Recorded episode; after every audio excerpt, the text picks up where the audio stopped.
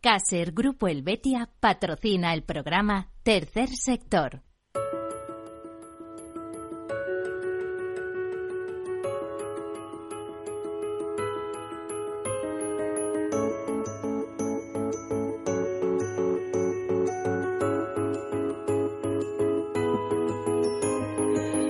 Tercer Sector, un espacio para la economía social. Un programa dirigido por Miguel Benito.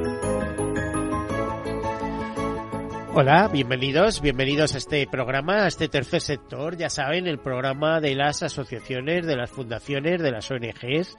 Siempre decimos que para ser ONG hay que ser antes asociación o fundación. Eh, ya saben que tercer sector eh, se refiere a un sector de la economía importante, eh, ocupa más o menos el 10% del Producto Interior Bruto. Un sector de la economía que no es público, que es eh, privado y obtiene beneficios, pero que esos beneficios se reinvierten en el fin fundacional para eh, la que fueron constituidas esas empresas. Eh, es empresas que además están ligadas a la acción social, a la cooperación internacional, a la defensa del medio ambiente, a la lucha contra el hambre, a promover la educación, a promover causas justas, a muchos temas que interesan a toda la sociedad. Decíamos, hablábamos de cifras y decíamos cifras importantes, eh, un 10% del Producto Interior Bruto de España es una cifra importante, estamos hablando de 1.130.000, 140.000 millones de, de euros. ¿Cómo se puede alcanzar esa cifra? Bueno, pues muy fácilmente. Eh, el tercer sector, además de empresas de tercer sector social, así llamadas, fundaciones y, y asociaciones, hay eh, un tejido muy importante de cooperativas, mutuas, mutualidades, que eh, con una gran actividad económica. Por ejemplo, en el caso de las mutualidades, gestionan eh, recursos por cuenta de sus socios de por valor de más de 54.000 millones de euros. si a eso le suman la actividad de las cooperativas, la actividad de las mutuas, el hecho de que algunas mutuas son cabeceras de grupos empresariales importantes, también algunas fundaciones, como el caso de Fundación 11 o Fundación Mafre, pues vemos que la actividad económica que hay alrededor de este mundo del tercer sector es importante. Tanto es así que la Confederación Española de Empresas de Economía Social está integrada por más de 40.000 empresas. Por cierto, las mutualidades ocupan una vicepresidencia y eh, más de 2 millones de trabajadores en toda Europa. son como 13 millones de trabajadores y además se habla de eh, eh, ser una economía con mucho impulso. Bueno, pues todo esto sería el marco de este y la justificación para este programa de tercer sector, tercer sector en el que hablamos de cosas muy variadas, como demuestran estas notas de actualidad que comentamos. Comenzamos. Pues el 65% de las personas con discapacidad teme que los sistemas de inteligencia artificial, cada vez más usados en el ámbito del reclutamiento, les excluyan de los procesos de selección. Y eso es eh, derivado eh, del eh, decimosegundo informe de tecnología y discapacidad que nos ha dado a conocer Casey y Fundación ADECO dice que las personas con discapacidad consideran que los sistemas inteligentes pueden presentar sesgos que podrían acentuar las barreras laborales que habitualmente encuentran, quedando excluidos en los procesos de contratación de personal. En la misma línea, un 45% de estas personas cree que la automatización de procesos podría dejarles sin empleo, siendo reemplazados por máquinas. Pese a ello, el 55% destaca que la inteligencia artificial tiene un gran potencial para incrementar su rendimiento profesional, pudiendo desempeñar su trabajo de forma más rápida y eficiente.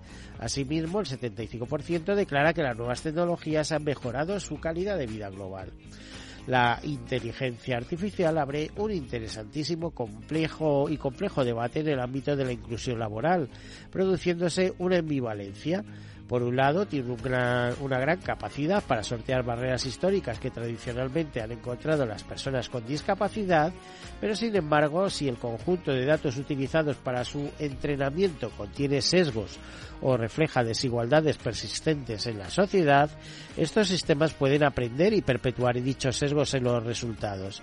Es por ello fundamental adoptar prácticas de desarrollo ético de la inteligencia artificial, como la selección cuidadosa de los datos de entrenamiento, el monitoreo constante de sesgos o la promoción de la diversidad en los equipos de desarrollo para que los algoritmos sean inclusivos.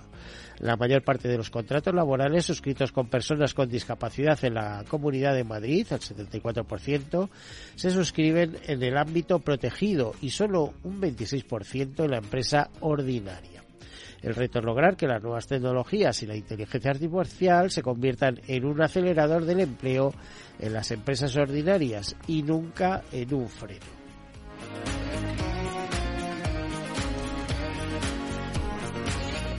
Bueno, el RACE y la FIA Foundation ponen en marcha por segundo año la campaña Caminos Escolares Seguros. La movilidad y la seguridad vial en los entornos escolares es primordial para garantizar los desplazamientos de los más pequeños.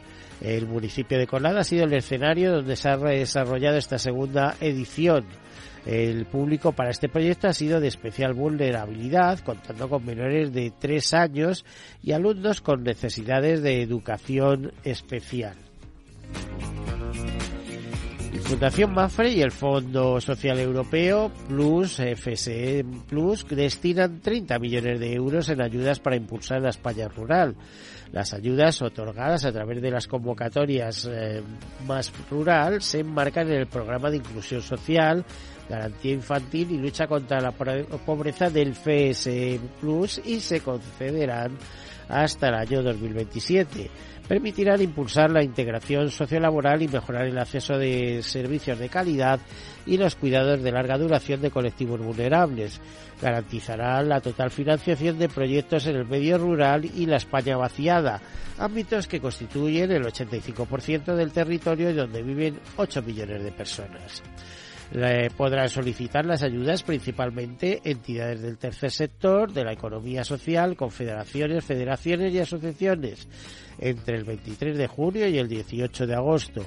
La primera convocatoria tiene una dotación de 6 millones de euros y las bases están disponibles en www.fseplus.fundacionmafre.org.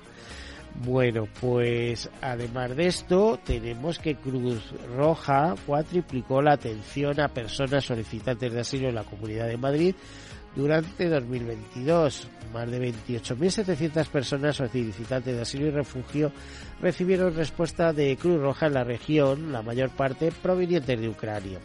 Otras nacionalidades predominantes fueron Venezuela, Colombia, Afganistán, Perú, Marruecos y Honduras.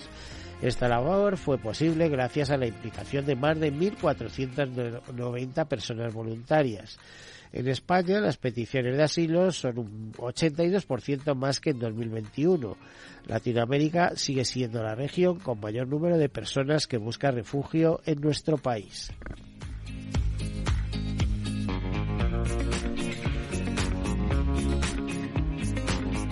Bueno, y con motivo de la próxima Feria Biocultura que se eh, producirá próximamente, eh, eh, Ecologistas en Acción, utilizando análisis de AESAN de 2021, nos advierten del peligro que presentan la plaga de los plaguicidas en concreto detectan 123 plaguicidas, 46 de ellos no autorizados y 66 disruptores endocrinos.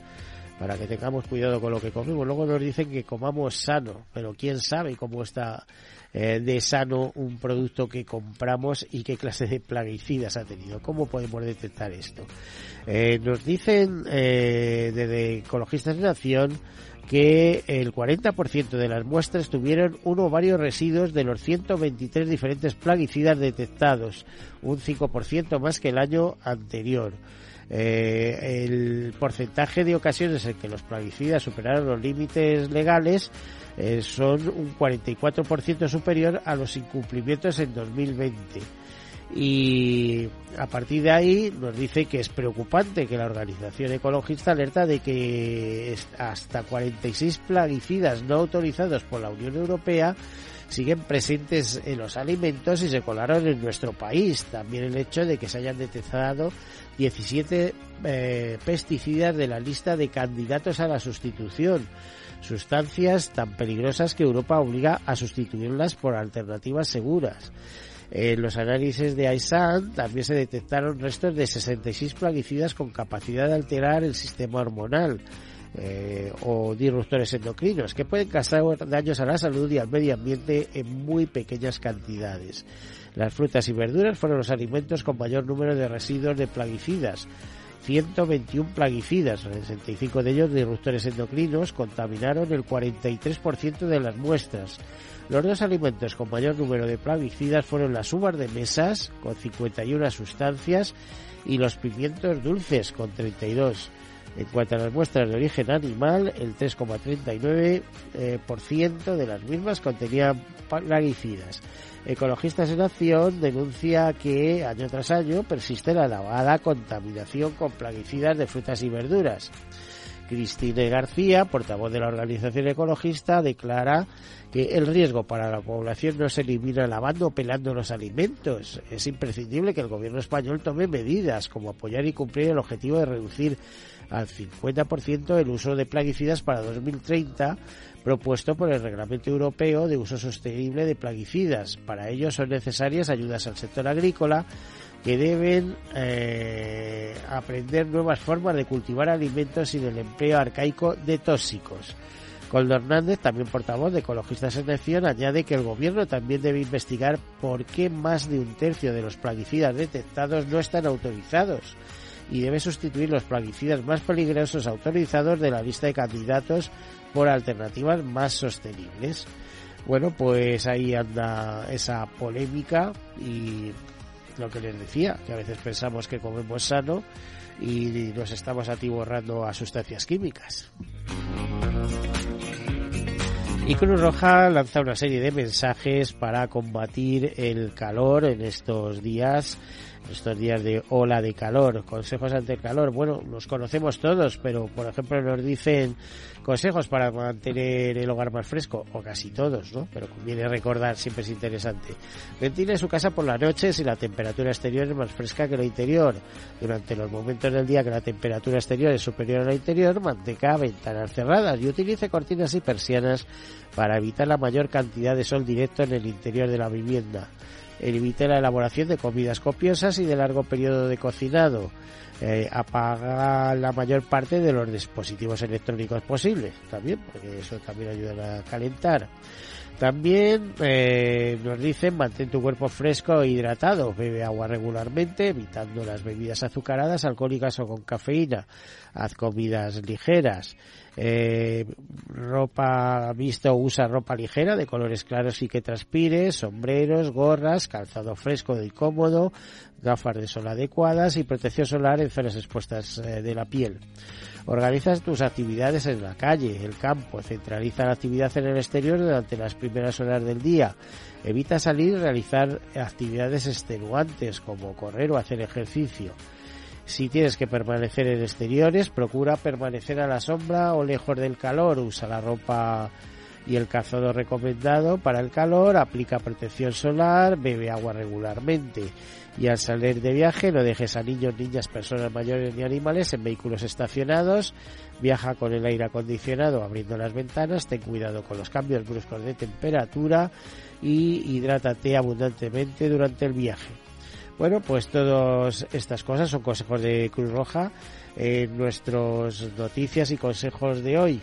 Y entramos en nuestra temática. Tenemos con nosotros a una persona eh, muy especial eh, debido a sus conocimientos y a, y a la intensidad eh, de los temas que vamos a tocar. se trata de Jackie Ortega Cachón, que es consejero asesor del Centro de Investigación Agenomic de Fundación Eigenomid, de Fundación Mafre, es doctor en Economía y director académico de los cursos de COE para liderazgo, entre otras cosas.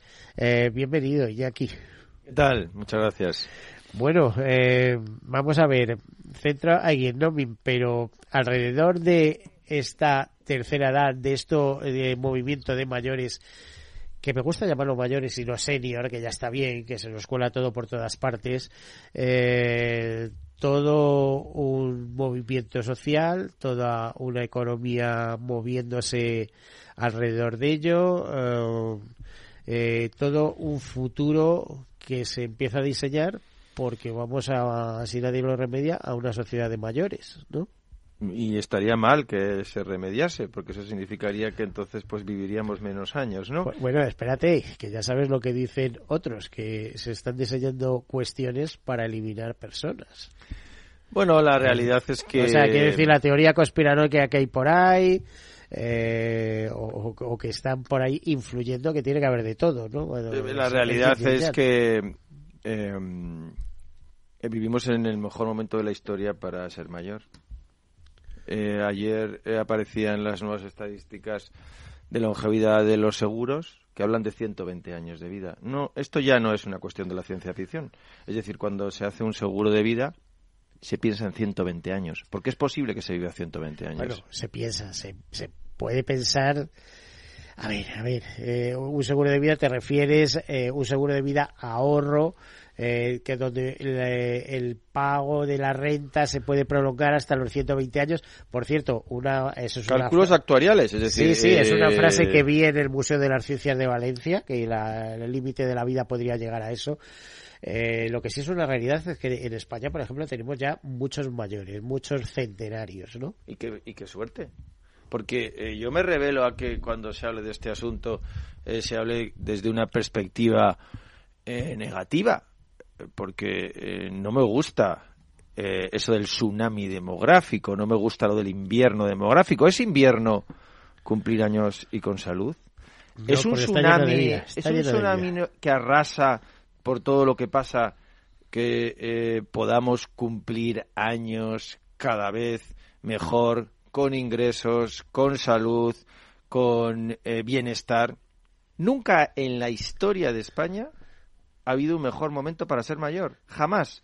el sueño de, de, España ni del mundo que bueno, eh, hay todavía pues esto va por barrios es decir que hay, yo prefiero vivir en España si soy eh, mayor una persona mayor que vivir en, en otras partes del mundo porque aquí se dan unas circunstancias imbatibles uno tenemos eh, una esperanza de vida entre los cinco países mejores del mundo con los suizos con los japoneses Estamos, en el caso de las mujeres, cerca de los 87. ¿verdad? Claro, pero estamos en esa liga. Uno, dos, tenemos un clima que permite cumplir años con salud. Tenemos un, eh, una cultura en la que lo familiar es muy importante y eso te hace cumplir años, porque estás menos solo, porque la soledad mata más muchas veces que los malos hábitos alimenticios o que incluso que que el tabaco y el alcoholismo, la soledad mata tanto como todo eso. Y además tenemos unas infraestructuras sociosanitarias, incluyamos también los sistemas de previsión social, es decir, las pensiones que les gustaría tener a cualquier país del mundo, y lo digo alto y claro, a cualquier país del mundo. Somos, hemos cumplido un sueño. Un sueño a lo de la civilización era cumplir años y no tener pobreza durante los 2.000 o 3.000 años pasados, si tú cumplías años en los que no podías trabajar ya, estabas condenado a ser pobre o a que te ayudase tu familia. Y hoy, en España, la mayoría de las familias que tienen más de 65 años, una mayoría aplastante, tiene una casa en propiedad. La mayoría aplastante tienen un ingreso, una eh, asegurado. Y una mayoría aplastante tienen hasta dos ingresos. Eso nunca ha pasado. Tienes un sistema sociosanitario que te cuida. Es decir, vamos a poner las cosas en su justo término y vamos a decir qué suerte que vivimos en un país como España, ¿no? Eh, que cuida a los mayores. A mí, me está encantando lo que estoy escuchando. Tengo que decirles a ustedes que estamos ante un auténtico sabio, por eso habla con esa contundencia, ha publicado siete libros, quizá uno de los más conocidos, que ha sido un auténtico bestseller y que se sigue vendiendo muy bien, es eh, La Revolución de las Canas, eh, escrito, me comentabas, en colaboración con el presidente de, de Mafre, que, que a su vez también es presidente de la Fundación Mafre. Eh, mm, ¿Habéis tenido retorno sobre este libro en el sentido de eh, qué ha opinado la gente sobre esto? Bueno, pues em, primero que esto de la revolución de las canas, eh, pues a la gente le, le choca al principio, pero cuando escucha los resúmenes del libro, o lo lee o lo ojea, pues se da cuenta de que es verdad, que es una revolución, porque acaso no es una revolución que le hayamos ganado la vida 20 años en los últimos eh, dos décadas, tres décadas, sin darnos cuenta. Nuestros eh, padres eh, vivían hasta los 70, 80. Nosotros vamos a vivir hasta los 90. Eh, al principio del siglo pasado, uno de cada 100 llegaba a los 65. Uno de cada 100. Esto es así. Hoy llegan 95 de cada 100 a los 65 años. Es una revolución que hemos conseguido, pues que 20, 25 años que no teníamos previstos han llegado y los tienes por delante y además eh, tienes la capacidad de hacer cosas porque tienes una salud y porque los empleos han evolucionado de una manera en la que puedes seguir trabajando. Es una revolución social y es una revolución económica, porque si ponemos a trabajar a 5 millones de mayores, si ponemos a trabajar a 5 millones de mayores, eso cambia la economía. Las economías cambian, los economistas hablamos de los dividendos demográficos. Lo voy a explicar muy rápido. Cuando llegó la inmigración a España, eso hizo que creciese la economía, porque eran millones de personas que venían a trabajar. Cuando las mujeres eh, empezaron a trabajar, eso cambió la economía otro dividendo, otro bono demográfico, porque aumenta el PIB. El PIB siempre crece por importaciones, exportaciones, por gasto público o por trabajo, o por trabajo, o por inversiones. Entonces, ahora si ponemos a trabajar a cuatro millones de mayores, eh, podremos conseguir todo eso. ¿Y cómo es esto de poner a trabajar a cuatro millones de mayores? Alguien se estará asustando y dirá, este señor lo que quiere es que... voluntario, mira, en Estados Unidos, eh, yo tengo familia allí, eh, a partir de los 70 años puedes trabajar todo lo que quieras sin que te den ningún tipo de problema. Es decir, que el que quiera complementar allí su pensión puede seguir trabajando a partir de los 70 años y aquí sabemos que todavía eso cuenta con una serie de limitaciones. No, aquí es que hablamos de, no de los 70, sino de los 55. A partir de los 55 en España es muy difícil encontrar trabajo o tener trabajo. Es tan difícil que hay medio millón de eh, mayores de 55 que no encuentran trabajo, están en el paro. Que hay más de 4 millones y medio que han decidido ni buscarlo trabajo. Es decir, yo hablo de 55 a 70. Si ponemos a trabajar a los de 55 a 70, supone ingresos, muy importante, eso te va a dar una eh, eh, estabilidad de cara al futuro. Y dos, utilidad, autoestima, eh, luchar contra la soledad. Son años en los que de 55 a, a, 60, a 65 se puede seguir aportando. ¿Por qué no encuentra trabajo? No encuentra trabajo básicamente Las empresas no quieren o ellos no están estimulados tampoco, ¿no? la clave. Las empresas no quieren, los seniors no quieren, los sindicatos no quieren, los, las asociaciones empresariales no quieren, los políticos no quieren. ¿Por qué? Porque la cultura en la que vivimos está basada en lo siguiente. Has trabajado, cumples años, te toca descansar. A partir de una edad, lo que estamos de acuerdo todos y nuestra cultura es que te toca descansar.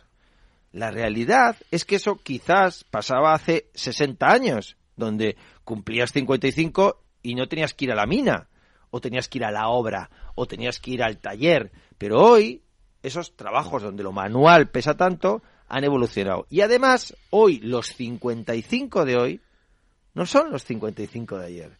Una persona con 55 tiene las constantes vitales que una persona de 40 y de 45 de hace 20 o 30 años. Es decir, podríamos decir que los 60 de hoy son los años 50 de hace eh, tres o cuatro décadas. Por tanto, si se puede trabajar, si se tiene salud, ¿por qué el mercado laboral no te ofrece todo esto? Porque todavía tenemos implantada esa cultura de que les toca descansar. Si somos capaces de cambiar eh, todo eso, pues conseguiremos unos efectos clarísimos, porque no hay que olvidar que no hay mano de obra suficiente. España tiene un problema de mano de obra. No hay jóvenes. Es, así, es, así. Y lo están diciendo continuamente y que hay que traer gente y demás con, una bolsa de 3 millones de parados. Eh, suena un poco absurdo y muchos eh, enquistados a partir de eso, de los 50 años. El paro se enquista. Eh... Pero la buena noticia es que si miramos las cifras de autónomos, nos vamos a sorprender. Porque ¿Cuántos autónomos hay mayores de 55 en España? De 55 a 70. Un millón. O sea, un millón de autónomos de 55 a 70. ¿Por qué? Porque es la única vía que tienen para seguir trabajando. ¿Y saben los oyentes cuántos autónomos hay de menos de 30 años? 100.000. Es decir, ¿quién emprende? ¿Quién es autónomo? ¿Quién eh, se arriesga? ¿Quién tiene esa motivación? Los seniors. Esa es la buena noticia. Y cuando eh, se nos habla, por tanto, de invierno demográfico y de tsunami demográfico, hay un millón de seniors que no saben si reírse o llorar, porque ese millón de seniors que es autónomo, paga su cuota de autónomos, sabe que no está para retirarse, sino que puede seguir ingresando y puede seguir siendo útil a la sociedad te compro el discurso, desde luego, porque de alguna manera lo, he visto en carne, ¿no? Cuando te quedas en paro. Pero claro, no todo el mundo está en condiciones de emprender o, no tiene la seguridad y hacen falta recursos. Eh, la agencia tributaria anda muy detrás de los autónomos, de las pymes, de tal. Eh, y hay gente que no quiere esos líos. ¿eh? Por supuesto, y por eso desde la Fundación Mafre hemos emprendido una tarea de sensibilizar a seniors, a empresas, pero también a administraciones para que ayuden a emprender a todos estos eh, mayores. Eh, los datos nos indican que cuando un mayor emprende, dura más la empresa que cuando emprende un joven. Los datos también rezan que cuando un senior abre eh, un negocio, genera más empleo que cuando lo abre un joven. Por tanto, habrá que hacer un camino que facilite todo eso. ¿Y qué es lo que estamos eh, proponiendo? Pues estamos proponiendo, por ejemplo, pues que haya unas desgrabaciones fiscales cuando eres autónomo y, y senior. Estamos ofreciendo que haya una formación, o estamos pidiendo que haya una formación para todo eso. Estamos pidiendo que haya menos trabas, estamos pidiendo que haya financiación especial, estamos pidiendo que muchos procesos de salida de las empresas de los seniors, las indemnizaciones se puedan eh, eh, dedicar a montar un negocio y, y, que eso les permita alargar su vida laboral. Nos hemos comparado en los informes que hacemos con otros países. Y entonces, ¿qué nos hemos dado cuenta? Que, por ejemplo, pues los seniors españoles trabajan menos que los portugueses que los seniors españoles trabajan menos que los alemanes, trabajan menos que los suecos. ¿Y eso qué hace? Pues que los seniors españoles llega un momento en el que tengan menos ingresos. Claro, por eso viven más. Trabajan menos, viven más. No, bueno, eh, aquí eh, lo que tenemos la inmensa suerte es que nuestro sistema de previsión social, eh, pues, y otros y hay otra serie de incentivos que eh, se mantienen y que hace que muchas personas no quieran trabajar. Eh, Iñaki te iba a decir, la verdad es que en toda Europa, yo hace un tiempo leía un informe, a partir de los 55 años hay problemas con el empleo, eso es evidente. Pero también es verdad, y eso por ejemplo lo, se ve en Reino Unido y en otros sitios, que el contratar a personas mayores allí no está tan mal visto como pueda estar aquí. Eh, es decir, eh, otra vez la misma cultura. Parece un que periodista de 60 años, pues tiene 60 años y ya está, ¿no?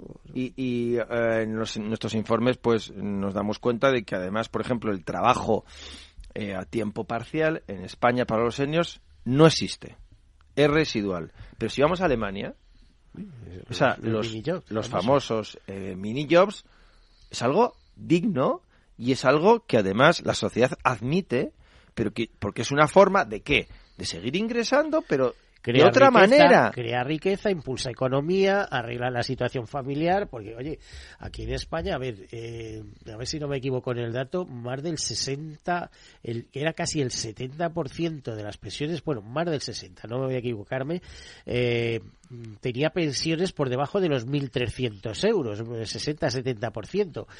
1.300 euros de pensión mensual a las cuales hay que quitar IRPF. ¿eh? Es decir, que con 1.000 euros tú te puedes conformar, si a ti te dejaran trabajar un poquito e ingresar eh, 400, 500 euros, que ojo que ya está admitido en la Está admitido, pero de una manera que... Hay un eh, artículo, el 213 apartado 4, que te permite hacer colaboraciones, etcétera, pero eh, está como marginal o sea, es decir, mejor que no se entere la gente. Bueno, y sobre todo que, que eh, en muchos casos pues no compensa porque la reducción de la eh, pensión es tan alta y, que, no, que no te merece la pena. Nosotros defendemos que se pueda compatibilizar el 100% de la pensión con un trabajo a tiempo parcial. ¿Por qué no?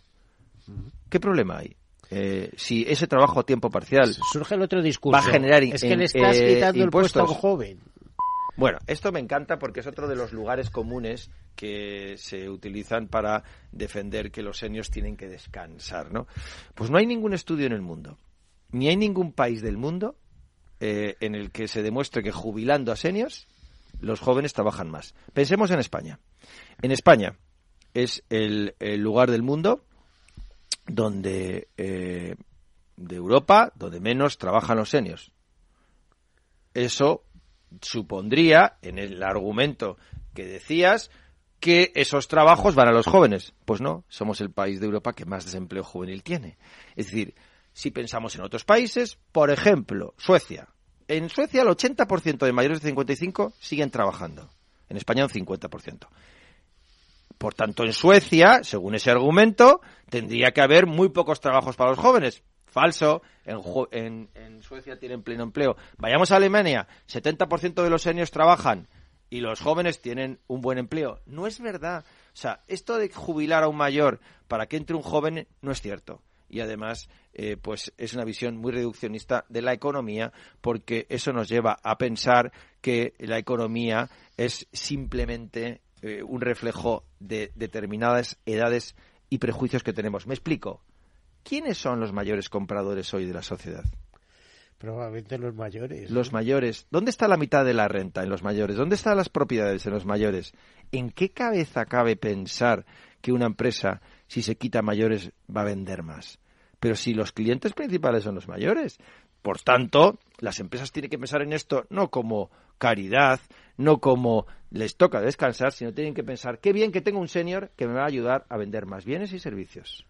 Bueno, eh, eh, la verdad es que hablas muy rotundamente de cosas que conoces muy bien, o sea que me, me encanta el discurso que debías trasladárselo a los políticos, ¿eh? aunque parece que tenemos poca influencia. Pero vamos, eh, que el Ministerio de Trabajo tuviera en cuenta estas cosas no estaría nada mal. Oye, a lo mejor había un impulso en la economía muy importante eh, gracias a los mayores y ese, esa capacidad de arrastre llevaría también a reducir el paro juvenil, eh, sino a erradicarlo. Bueno, claro, claro, porque eso en, es en vez de regalarles 20.000 euros, como tú sabes que anda por ahí de propuesta, porque eh, no sé, es que, es que suena curioso esto. Hemos trasladado estas cuestiones a ministros del Gobierno de España, presidentes de comunidades autónomas, tenemos la suerte de que nos escuchan y yo quiero eh, pedir disculpas a la audiencia por esta contundencia que está basada en, que me creo eh, lo que digo y que siempre pues nuestros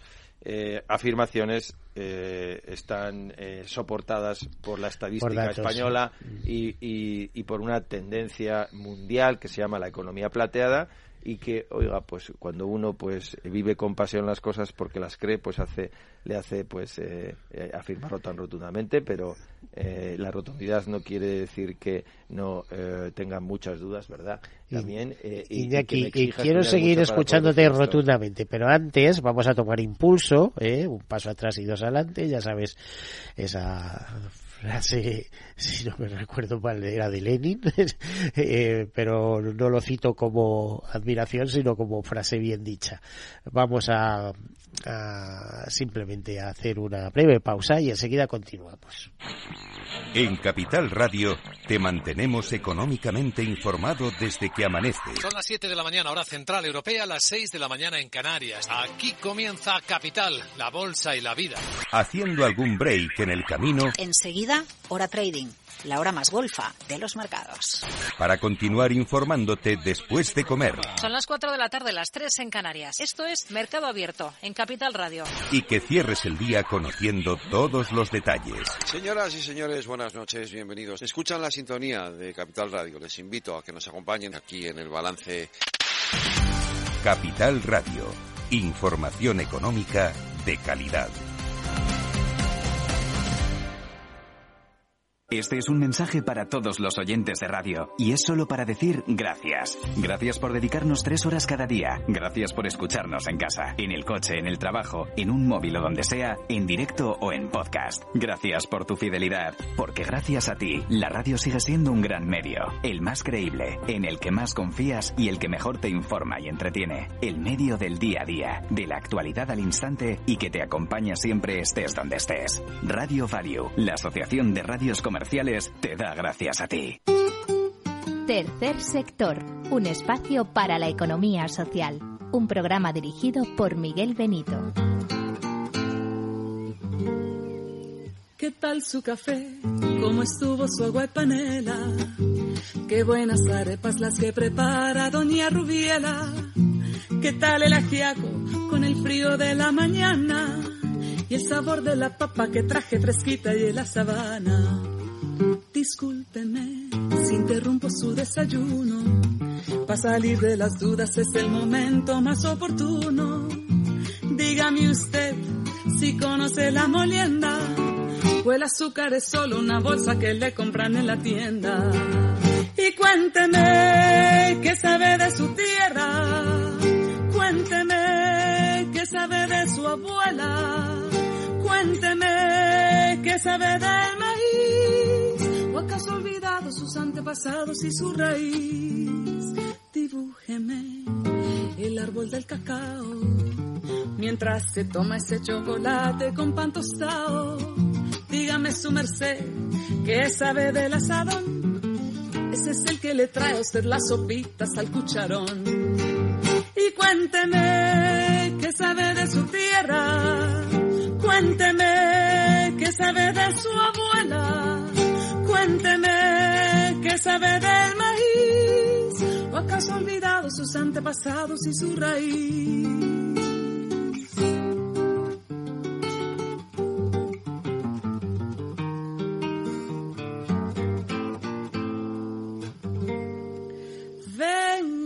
Cuento los cuentos del huerto y de la malanga, la yuca, la yota, los chontaduros, la quinoa, las habas y la guatila. Le tengo el guandú, las arracachas y la calabaza. Le traigo guineos, también chacha, frutos y unas papitas en la mochila. Ay, perdón, señor, por ser yo tan imprudente. Es que a veces me llegan estos pensamientos irreverentes. ¿Para qué va usted querer saber sobre el arao? Si allí en la esquina lo encuentra toitico bien empacado. Bueno, pues después de escuchar a Kate James, eh, esta cantante eh, británica, pero ya saben, colombiana de adopción, porque a los tres añitos su mamá se los llevó para, para eh, Colombia buscando una vida más natural en, en, las zonas de, de, selva y de agricultura, etcétera, y de ahí han nacido esas maravillosas canciones, una como esa, otra eh, que tiene que se llama La ensalada, que es una auténtica maravilla de, eh, de ritmo y de, y de color, y de cómo puede tener color una canción, pues sí, ¿eh? es folclore auténtico. volvemos a nuestra conversación con Iñaki Ortega Cachón, consejero, asesor del Centro de Investigación Again de Fundación Mafre y más cosas, porque eh, es un auténtico personaje, como le estamos escuchando. Es doctor en Economía, director de eh, académico de programas de liderazgo de COE y además es eh, un colaborador, eh, es el responsable de educación de, de, la agencia Llorente y Cuenca, que ya saben que es una de las mayores agencias de capital español y que está presente, por ejemplo, en muchos países de América Latina. Yo mismo, cuando he tenido oportunidad de viajar por aquellos países, eh, pues me la he encontrado llevando las relaciones públicas de diversos. Aparte de eso, decirles que Iñaki Ortega eh, ha publicado siete libros. Quizá uno de los que más éxitos y más conocidos ha tenido es ese libro denominado o llamado La Revolución de las Canas, coescrito con Antonio Huertas, eh, presidente de Mafre y de Fundación Mafre. Mm, con él continuamos, Iñaki. Eh, ¿cuál es el escenario? Eh, fíjate que hemos estado más o menos criticando, etcétera, etcétera. ¿Cuál es el, escenario desde el que habría que abordar esa economía plateada? Eh, porque hablamos solo de trabajo o de pensionistas, etcétera, pero eh, esto requiere una preparación eh, de, de, la sociedad a todos los niveles, ¿no? Sanitario, inmobiliario, eh, financiero, eh, no sé cómo te diría, desde la perspectiva de trabajo, porque además se, está, eh, se ha considerado ya hace años que puede suponer un auténtico revulsivo en la creación de puestos de trabajos de, eh, vinculados a este segmento. Ya nos has contado y, hemos tomado nota que hay un millón de emprendedores entre 55 y 70 años frente a, a, un, a 100.000 en, la, en la treintena, ¿no? De las eso. Eh, ¿Cómo podemos cambiar? ¿Cómo se puede hacer eh, que, los jóvenes piensen menos en ser funcionarios que de lo que están hablando? Ayer eh, mismo escuchaba Radio Nacional de España por la noche y, uno de los contertulios hablaba de que sus hijos, bueno, como está el panorama, que sus hijos pues les decía que hicieran una oposición para luego hacer, desarrollar su proyecto de vida, no su proyecto laboral, sino su proyecto de vida y teniendo un, sueldecito y cosas de estas. Desde luego, como sigamos teniendo mentalidad de funcionarios, así no vamos a ninguna parte, pero como nada, ni como sociedad, ni como nada. ¿Cómo se emprende? ¿Cómo, ¿Cuál es el motor del emprendimiento en todo? Bueno, yo creo que aquí lo que tenemos que decir es que el ser funcionario eh, está muy bien. Eh, para ser funcionario hay que esforzarse hay que obtener una plaza. Es decir, esto no, eh, o sea, lo que la gente le puede parecer, oye, muy atractivo es tener una, un empleo de por vida, pero hay que sacar esa posición. A mí no me molesta que la gente quiera ser funcionario. A mí eh, mm, no me molesta que la gente quiera eh, tener una vida eh, agradable o más cómoda. A mí lo que me parece eh, que eh, nos tiene que preocupar es que pensemos que los logros se consiguen sin esfuerzo y que las, la vida pues es, es solo ocio, ¿no? Es decir, que lo que tenemos que pensar es que hay unas oportunidades magníficas en España y que esas oportunidades pasan por una ubicación en la que estamos, porque somos el segundo país del mundo que más turistas recibe, porque tenemos unas infraestructuras sanitarias soberbias, porque tenemos una eh, capacidad de atraer a gente y que eh, además pues tenemos la suerte de que el 30% de la población y subiendo pues vaya a tener eh, más de 55 años y que eso pues a cualquiera mm, le tiene que resultar atractivo. Porque porque acaso hay un mercado que conozcamos que vaya a crecer sí o sí tanto no lo hay el de los seniors va a crecer. Por tanto convenzamos a muchos jóvenes a que entren en este mercado, que piensen que en el mercado de los seniors pues está el ocio, en el mercado de los seniors está la salud, están los cuidados, está lo inmobiliario, está lo tecnológico, está la moda, está la movilidad, está la educación, es decir, que hay tantas derivadas que piensen que es, si ellos se preparan para este mercado van a encontrar trabajo seguro y nadie se lo va a quitar porque siempre va a haber seniors que cada vez van a demandar más bienes y servicios. Lo equivocado es pensar que los seniors son solo personas a los que hay que cuidar. Error. Los seniors son personas que compran, que demandan, que además cada vez son más activistas y que además pues están más presentes en internet. Quitémonos, por Dios, esa visión eh, tan antigua de pensar que los seniors son unos señores de negro que están eh, con un eh, bastón esperando a, a que pase el tiempo a ver obras. Eso quizás lo fue así, pero hoy la realidad es que mayores de 55 en España hay más de 16 millones y que de esos 16 millones, pues la gran mayoría son personas que tienen salud, que tienen ganas de vivir, ganas de consumir y hay que ofrecerles cosas. Esa es la gran oportunidad. Bueno, a ver si se enfoca así. Eh, esto es, eh, hay un nicho, hay una oportunidad y ahora habría que enfocarlo por sectores, ¿no? Como, como aquel que dice. ¿Tú qué aconsejarías? Por ejemplo, la gente joven que termina sus estudios, se incorpora a la universidad, termina y dice, ¿y ahora qué me dedico? Que yo creo que nos ha pasado a todos, ¿no? Eh, cómo se puede enfocar eh, una salida profesional. Y ya no te lo digo eh, solo desde la perspectiva de la economía, de, la economía plateada, etcétera, sino como eh, como profesor de, de, liderazgos y de promociones y bueno y, y, educador no dentro de esa gran agencia que es Llorente Cuenca etcétera. Bueno yo llevo dedicándome eh, pues 30 años a la educación eh, de profesor universitario. Y y lo que me pides exige una mini reflexión. Y es que todo el que nos esté escuchando que tenga esa edad joven, o no, que sea un poco más mayor, que piense, ¿cuántos años voy a trabajar? Pues voy a trabajar pues desde los 25 hasta los 70. Alguien dirá, bueno, demasiado, venga. Bueno, ya sabes que... Eh, de los 25 eh, a los 68. A los 67. El Círculo de Empresarios ya ha sugerido que hay que trabajar eh, entre los 78 y los 72. en cualquier caso, no vamos a ser tampoco demasiado eh, exigentes y vamos a poner 40 años trabajando, de 25 a los 65, o vamos a poner 42, 43, en 43 años te va a dar tiempo a muchas cosas. Te va a dar tiempo a formarte y tendremos que volver a formarnos. Te va a dar tiempo a ser autónomo. Seguro que seremos todos autónomos. Te va a dar tiempo a tener un trabajo por cuenta ajena. Te va a dar tiempo a que te despidan.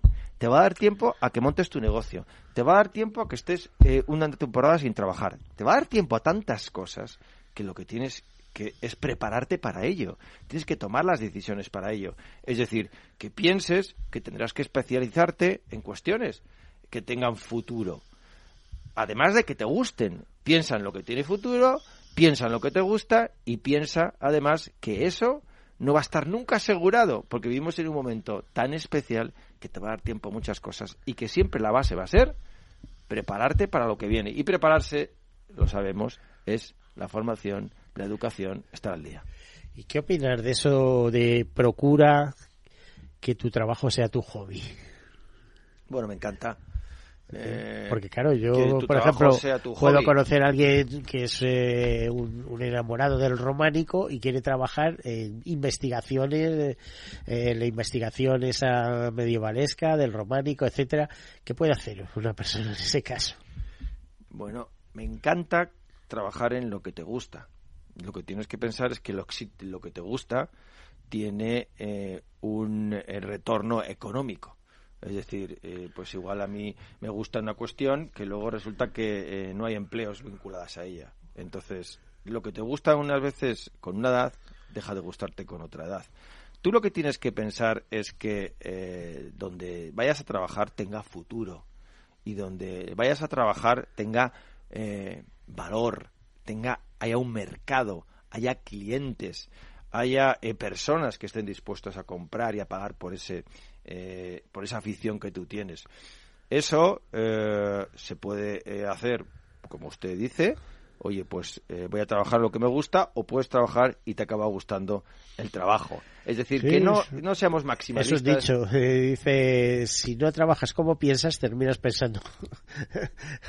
o sea, terminas pensando como vives. O sea, si no vives como piensas, terminas pensando como vives. es, eh, con lo cual, eh, eh, nuestro país da esas oportunidades porque tenemos lo estamos diciendo hoy muchas veces, tenemos pues un sector servicios pujante que va a traer a mucha gente y vamos a, a, ver si pues muchos españoles trabajan en el sector servicios, que es un sector que no va a dejar de crecer y que hay que estar pues también muy preparado para poder trabajar en él. Bueno, eh, ¿qué, qué líneas de, qué tendencias de futuro ves a economía? O sea, sectores eh, clave donde, en el caso español, eh, has hablado del turismo, el 12% del PIB, más o menos, eh, que, puedan ser atrayentes y que, puedan ser sectores de, de, futuro. Porque, claro, nosotros somos un gran polo de atracción de turistas, de turismo, como estás diciendo, pero es que esa capacidad de, de ofrecer servicios y de ayudar y tal y cual, también estamos ofreciendo de alguna manera eh, formación a esas mismas personas para que puedan trabajar en cualquier país del mundo, ¿no? Llevando eh, lo, que se aprende en este país, ¿no? Sí, nosotros tenemos eh, la suerte de, que nuestro sector turismo es uno de los líderes del mundo, ¿no? buen sector para trabajar. No va a dejar de crecer, sigue creciendo. Tenemos la suerte de que en todo lo que tiene que ver con servicios de alto valor añadido, infraestructuras, eh, pues tenemos las empresas líderes del mundo. Oiga, aquí tenemos a empresas como Ferrovial, como Acciona, como ACS, como OLA, tenemos a ingenierías como Técnicas Reunidas, como IDOM. Es decir, eh, tenemos eh, algunas de las mejores empresas del mundo vinculadas a servicios de alto valor añadido. También tenemos todo lo que está vinculado a las industrias culturales y creativas. Es difícil encontrar un país con mayor cultura que España. Es difícil encontrar un país que tenga un capital como es el castellano, el español en el mundo. Todo lo que tenga que ver con la cultura va a ser un nicho eh, de, de empleo.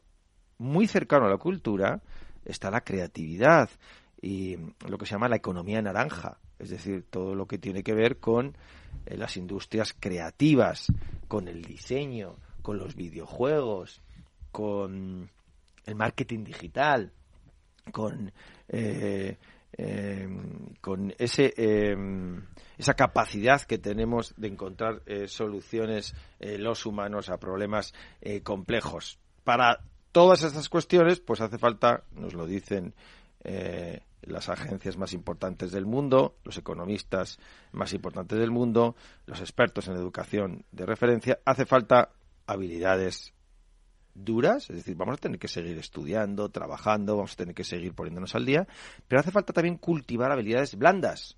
Y las habilidades blandas es la empatía, las habilidades blandas es el diálogo, es la capacidad de eh, escuchar, es la capacidad de resolver problemas y todo eso eh, pues eh, se adquiere también con experiencia, se adquiere con la humildad de seguir aprendiendo y de no pensar que por mucho que eh, tengas una determinada edad, pues ya no tendrás que seguir formándote y no tendrás que seguir en activo, ¿no?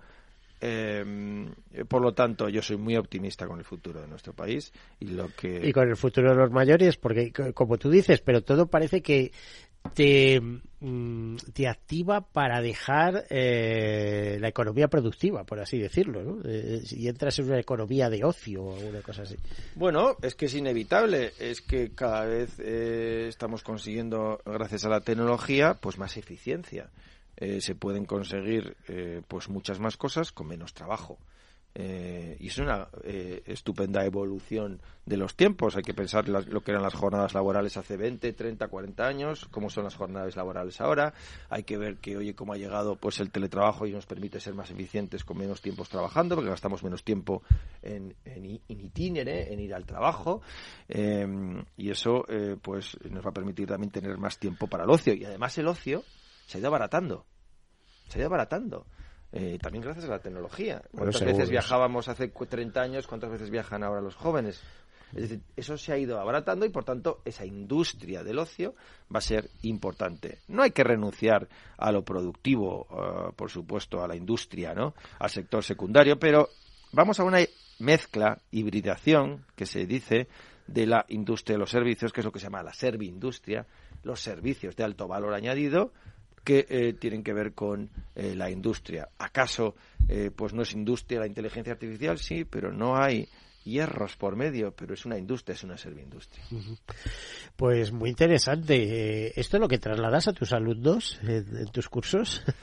Bueno, eh, depende de la asignatura. Cursos empresariales, como yo bueno, cursos de COE, eh, cursos en la Universidad de La Rioja, ¿no? En la Universidad Internacional de La Rioja, en la UNIR, me toca dar todos los años la asignatura de dirección de empresas y estas cosas se trasladan, pero también hay que enseñar las bases teóricas de la microeconomía y la macroeconomía para poder entender pues algunas de las cosas que se están ¿Y te hacen caso los alumnos? ¿Te hacen caso?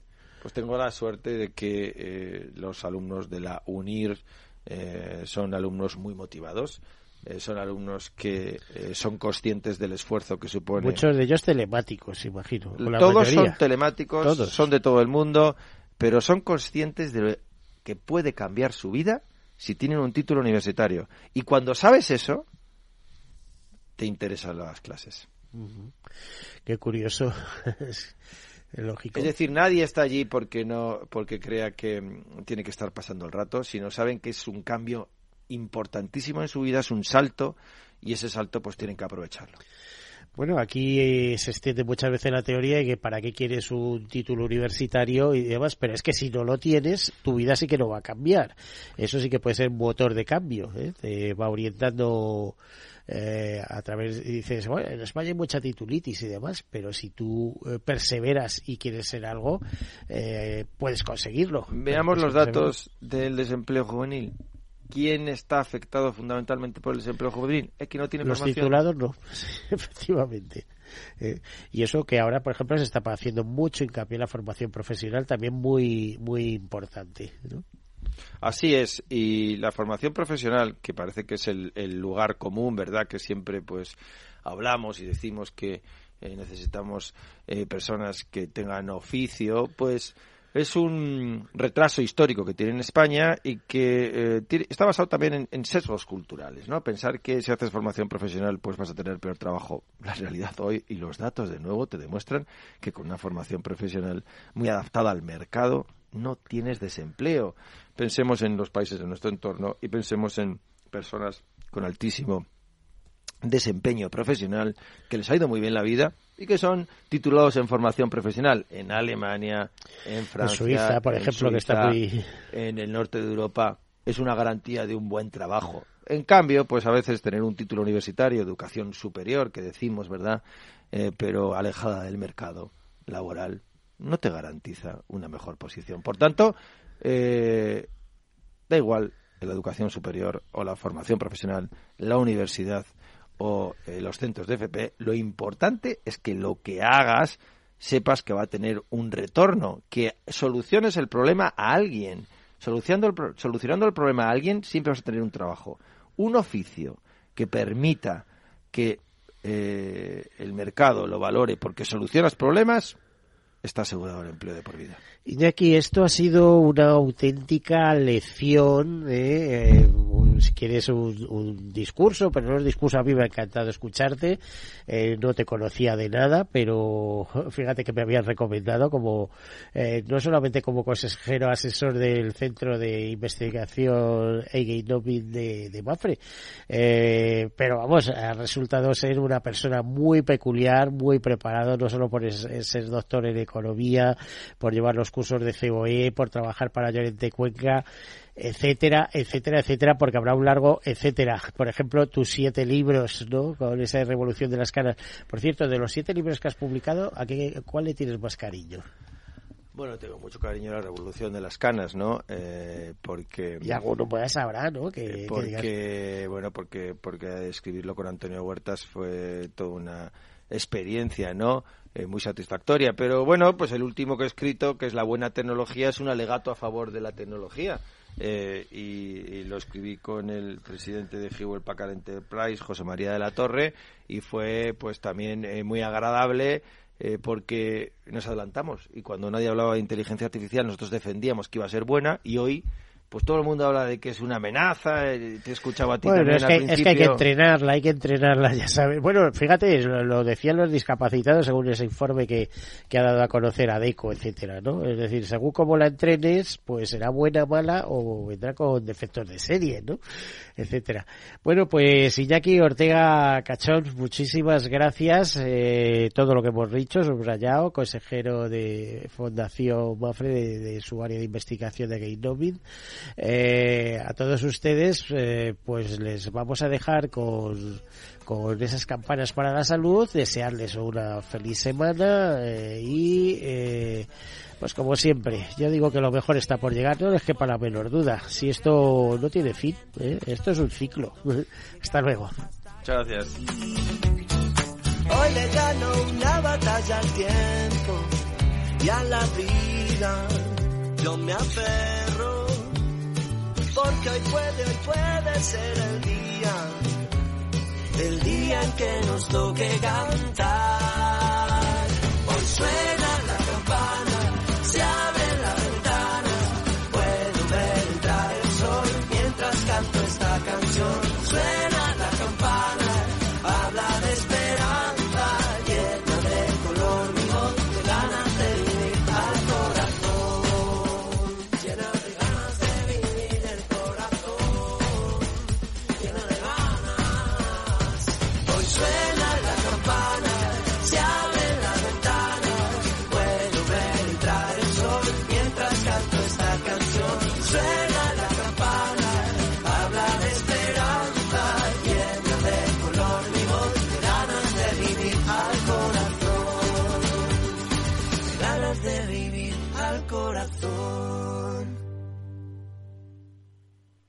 Caser Grupo Helvetia ha patrocinado el programa Tercer Sector.